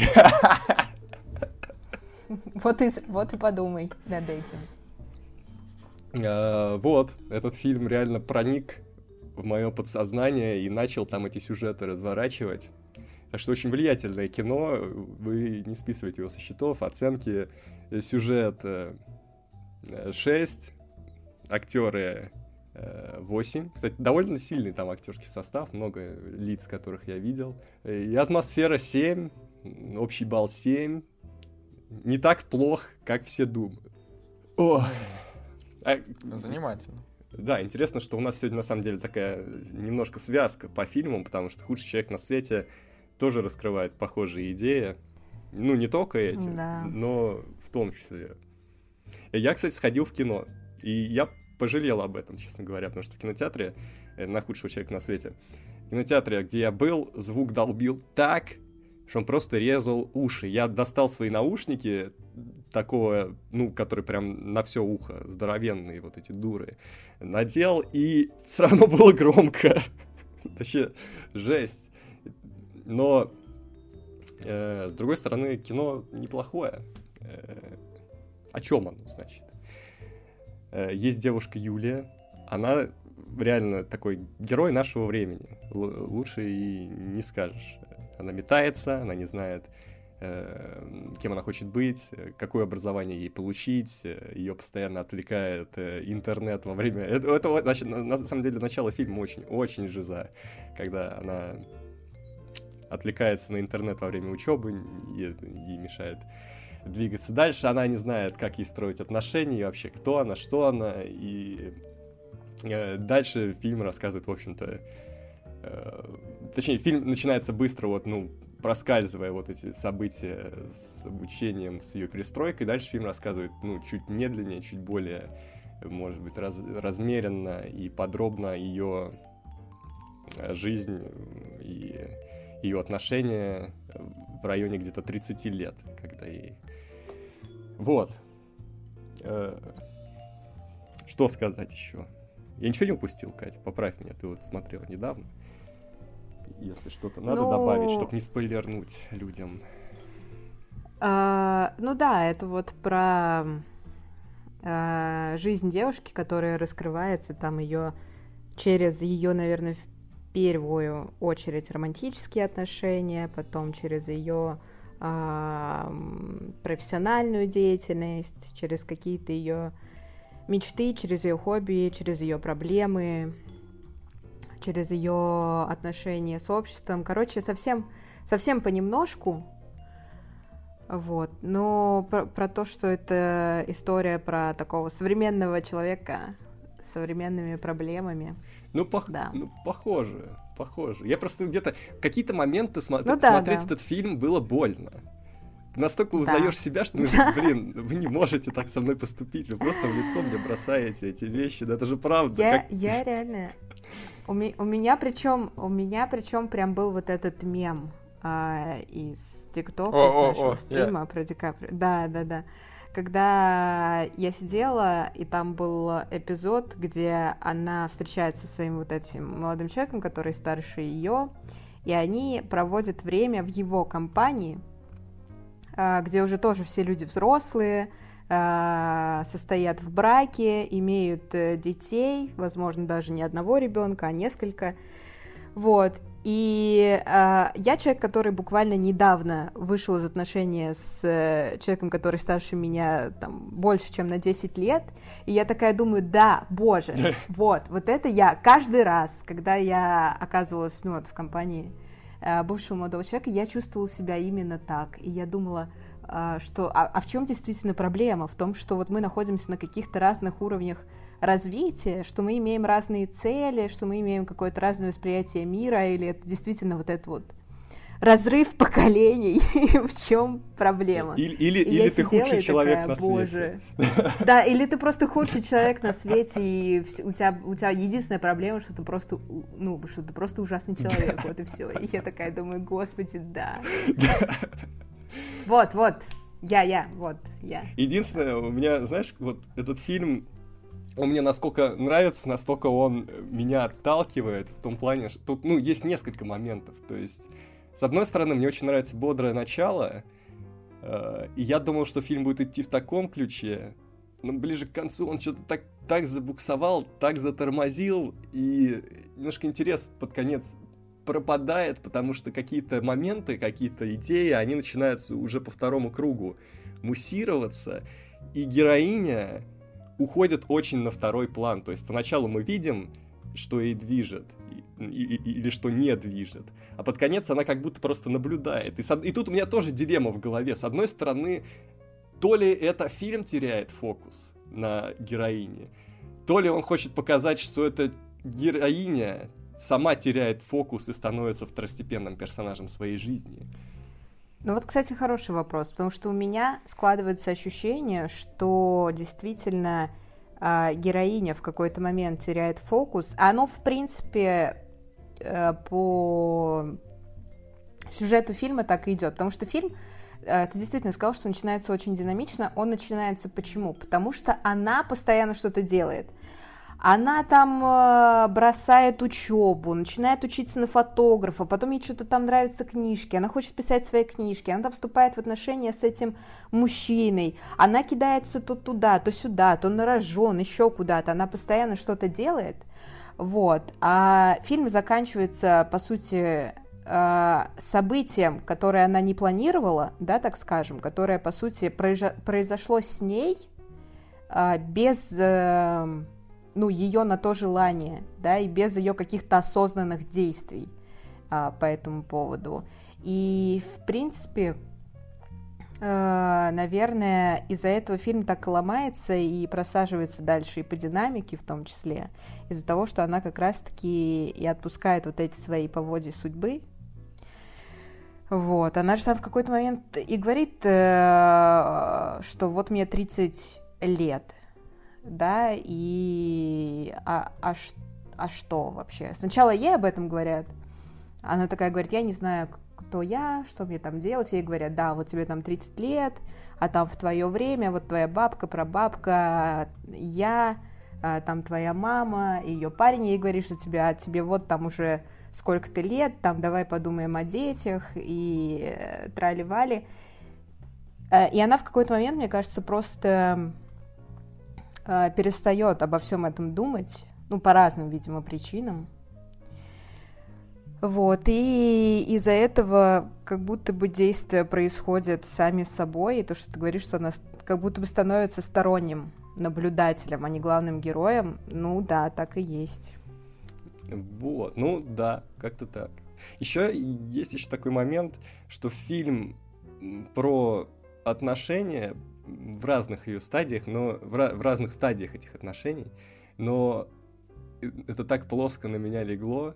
Ну, то есть обычно, когда, ну, я сопереживаю героям, когда у них начинается э, роман, заканчивается роман, ты как-то то ли радуешься, то сочувствуешь. Здесь как-то так меня настолько не кольнуло, не тронуло ни одно из этих событий, что я немножко удивлен. Это было, знаешь, это было как смотреть за жизнью человека, там какого-то твоего соседа или вообще даже не соседа, а реально незнакомого человека, о котором ты ничего не знаешь. И тут тоже у меня... Э, ну, то есть это на, на, настолько же, по большому счету, неинтересно. И я тут тоже задумался, это так запланировано, что ты отстраненно смотришь. И ведь, по сути, ты тоже что ты знаешь на самом деле об этой героине? То есть, когда ее в конце, ее бывший муж, э, точнее, не, не спрашивает, а, а говорит ей, что ты хорошая. Я думаю, почему? Фильм не дает нам то, точного ответа, она плохая или хорошая, или что вообще ей на, на самом деле движет.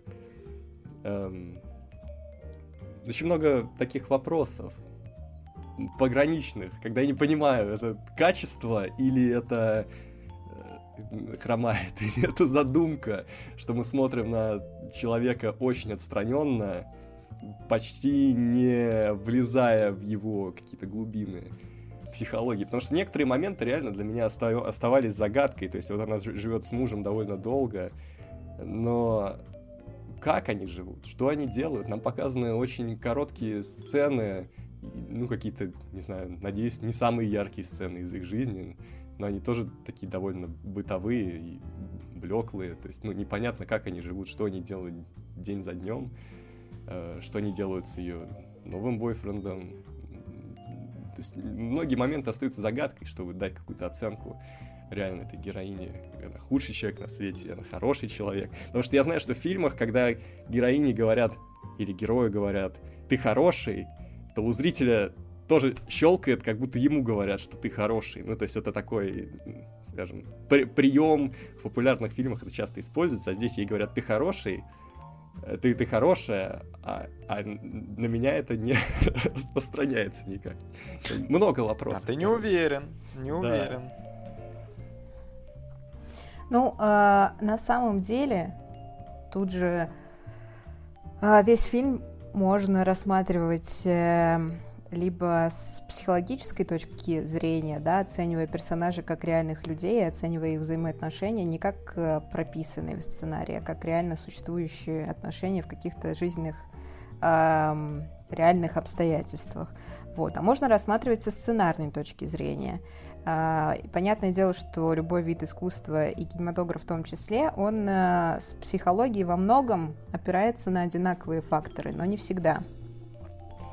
И тут поэтому в сценарном плане какие-то штуки могут э, не работать, а может быть, они не должны работать, да, потому что э, не сидит рядом режиссер, сценарист, да, и вся команда фильма и не говорит, что, типа, у тебя вот тут должно было щелкнуть, а вот тут не должно было щелкнуть, а вот тут вот не щелкнуло, но должно было, ну вот что-то, значит, мы где-то неправильно дожали, и у тебя не сработало.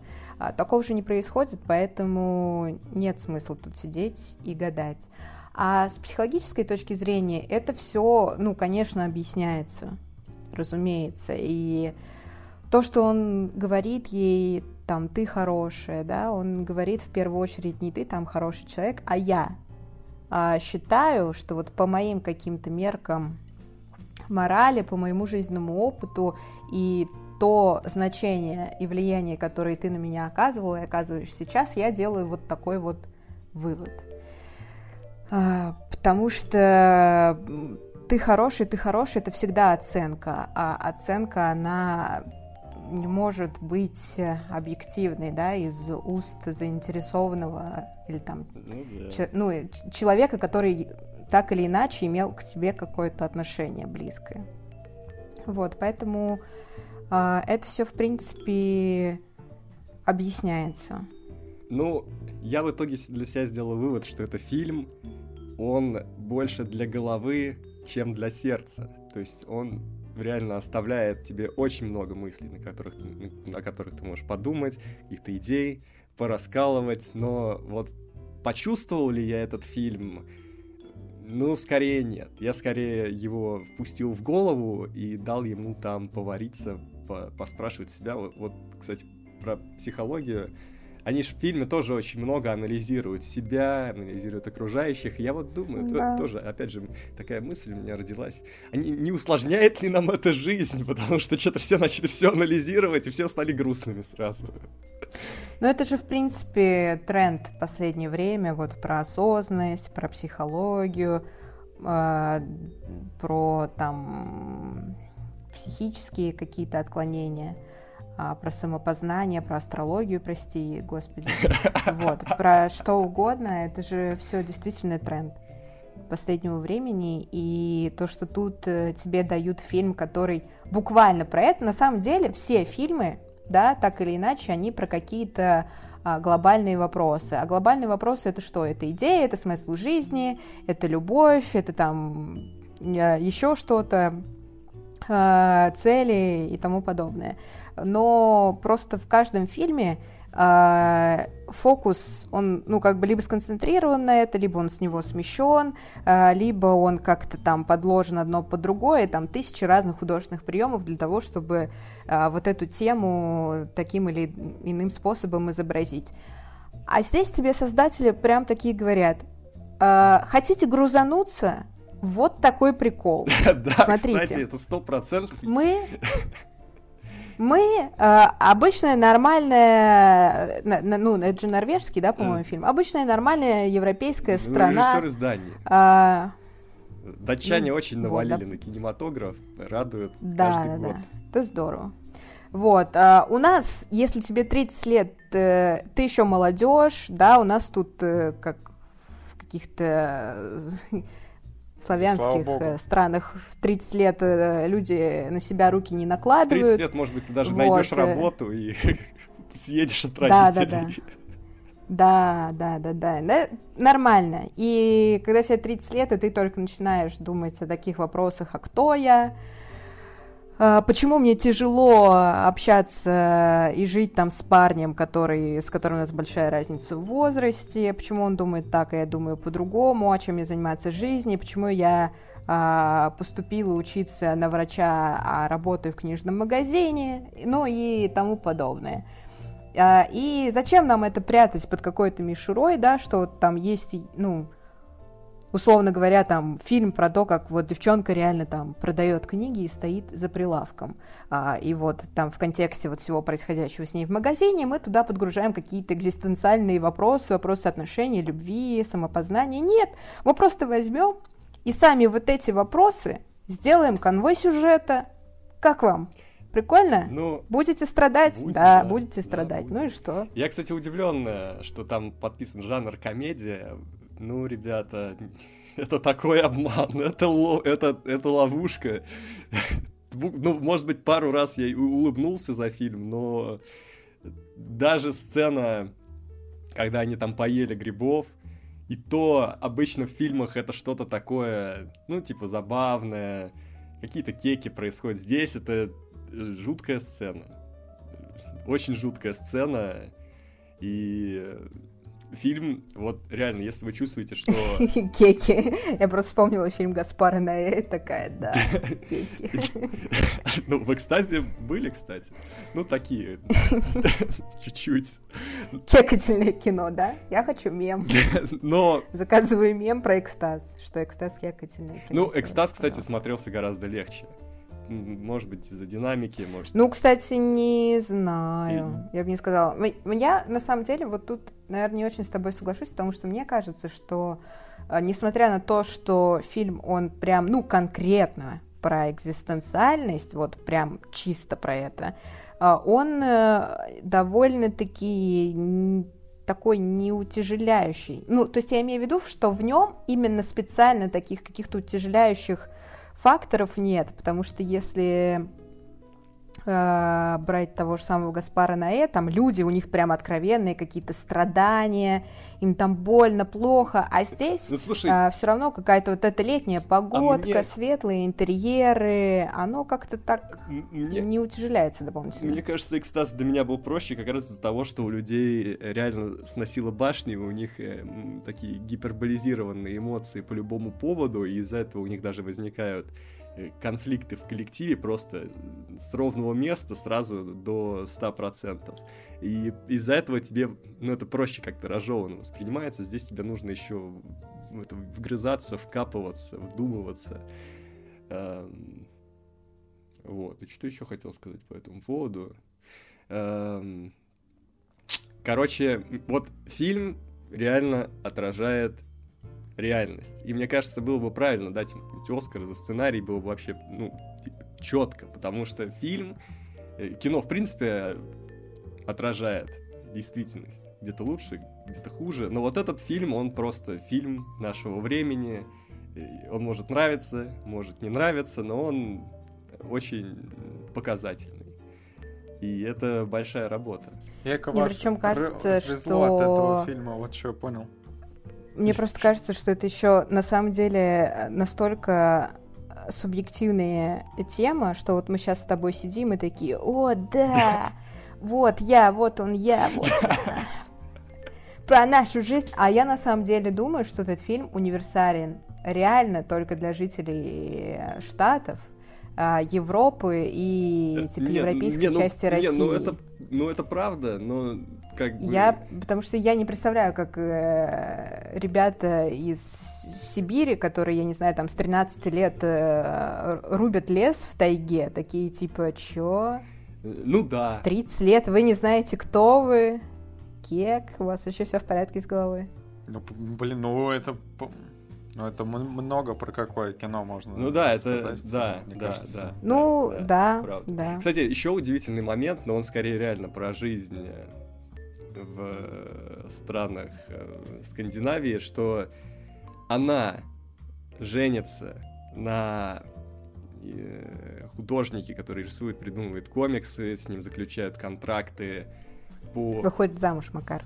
Господи, ты сейчас напугал меня. Вот именно, что для стран Европы нельзя так оговариваться. Ладно, я потому ошибся. что там можно неправильно воспринять. Ладно, это ошибка, да, я ошибся. Ну, короче, э, заключает брак. а, в общем, суть не в этом. Суть в том, что она э, выходит замуж за состоятельного человека с престижной профессией, у него контракты, у него фильмы, у него комиксы, у него медийность, и при этом она не моргнув глазом, э, без, ну, типа, может быть, и моргнув глазом, но без лишних каких-то сожалений, меняет его на парня, который продает кофе. То есть э, материальная сторона вопроса в этом деле, ее почти, или, ну, в фильме, точнее, вообще это не заявлено, ее особо не волнует, кроме там одного наезда, который она делает на этого парня, но учитывая, что тогда она так легко просто пошла за своими чувствами, не посмотрев на материальную сторону вопроса, мне, ну, это реально интересно. То есть, э, э, при том, что она сама работает в книжном. То есть, э, насколько у них там все устроено, что человек может э, такие делать э, перемещения. Не задумываясь ну, о социальной на самом деле просто э, я думаю, что это ну, материальный вопрос, он э, актуален всегда и для всех, но просто конкретно в ее ситуации э, перед ней не стояли никакие глобальные материальные задачи. То есть он у нее спрашивал, типа, ну вот мы разошлись, ты куда поедешь? Она такая, я не знаю. То есть для нас сейчас это выглядит абсолютно инфантильно. То есть ты спрашиваешь у человека, хорошо, мы с тобой разъезжаемся, а куда ты поедешь? На вокзал спать?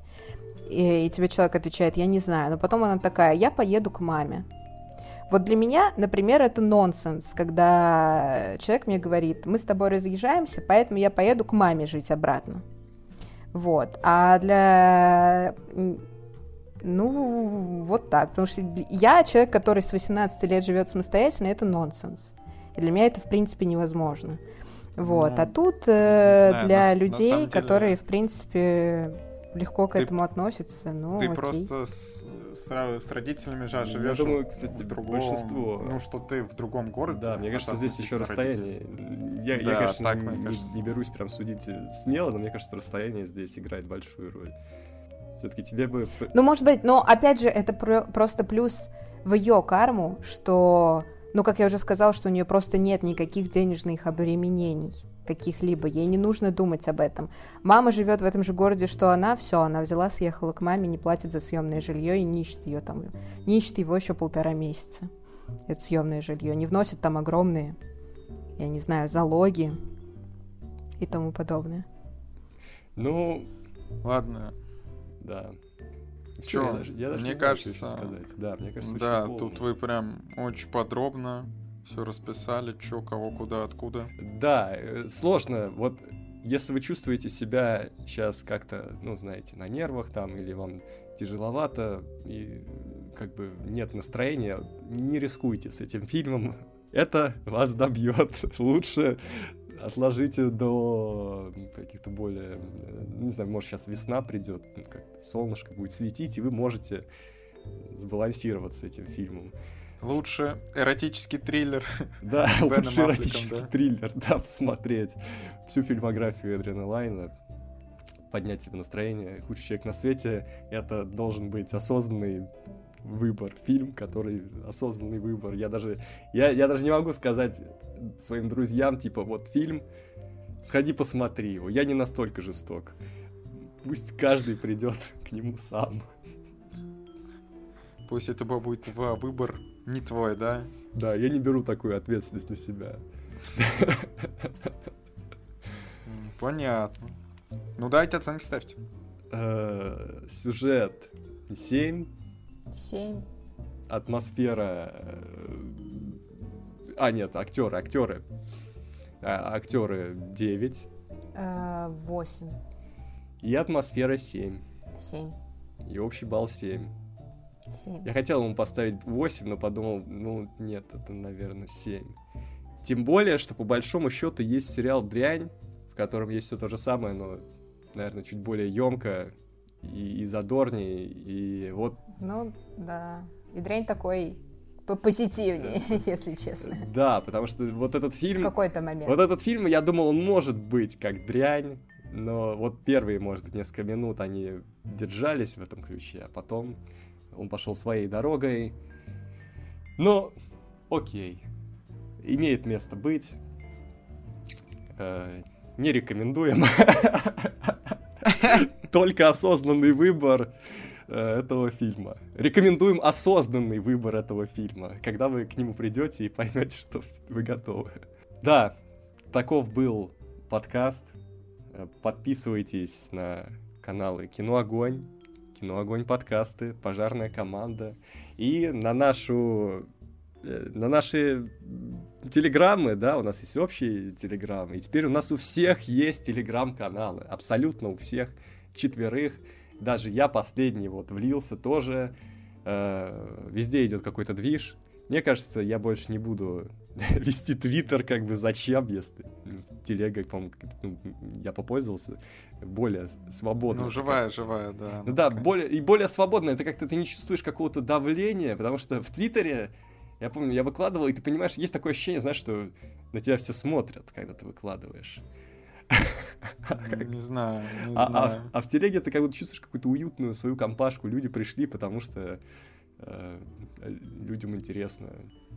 И они хотят увидеть твои эти тиктоки смешные, которые ты решил покидать. А, Ой. Да. Вот. Э, на что еще там можно подписаться? Группу ВКонтакте подпишитесь.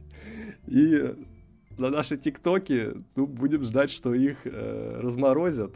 И мы сможем туда снова выкладывать. Материал копится, там уже очередь этих черновиков накапливается. И мы будем, конечно, пулять, когда экран откроют. Вообще не представляю, что будет с этой сетью. Может, она рухнет от такого такой задержки. Наплыва да, такого наплыва. Вот, но это были мы, и все, пока. Пока. пока.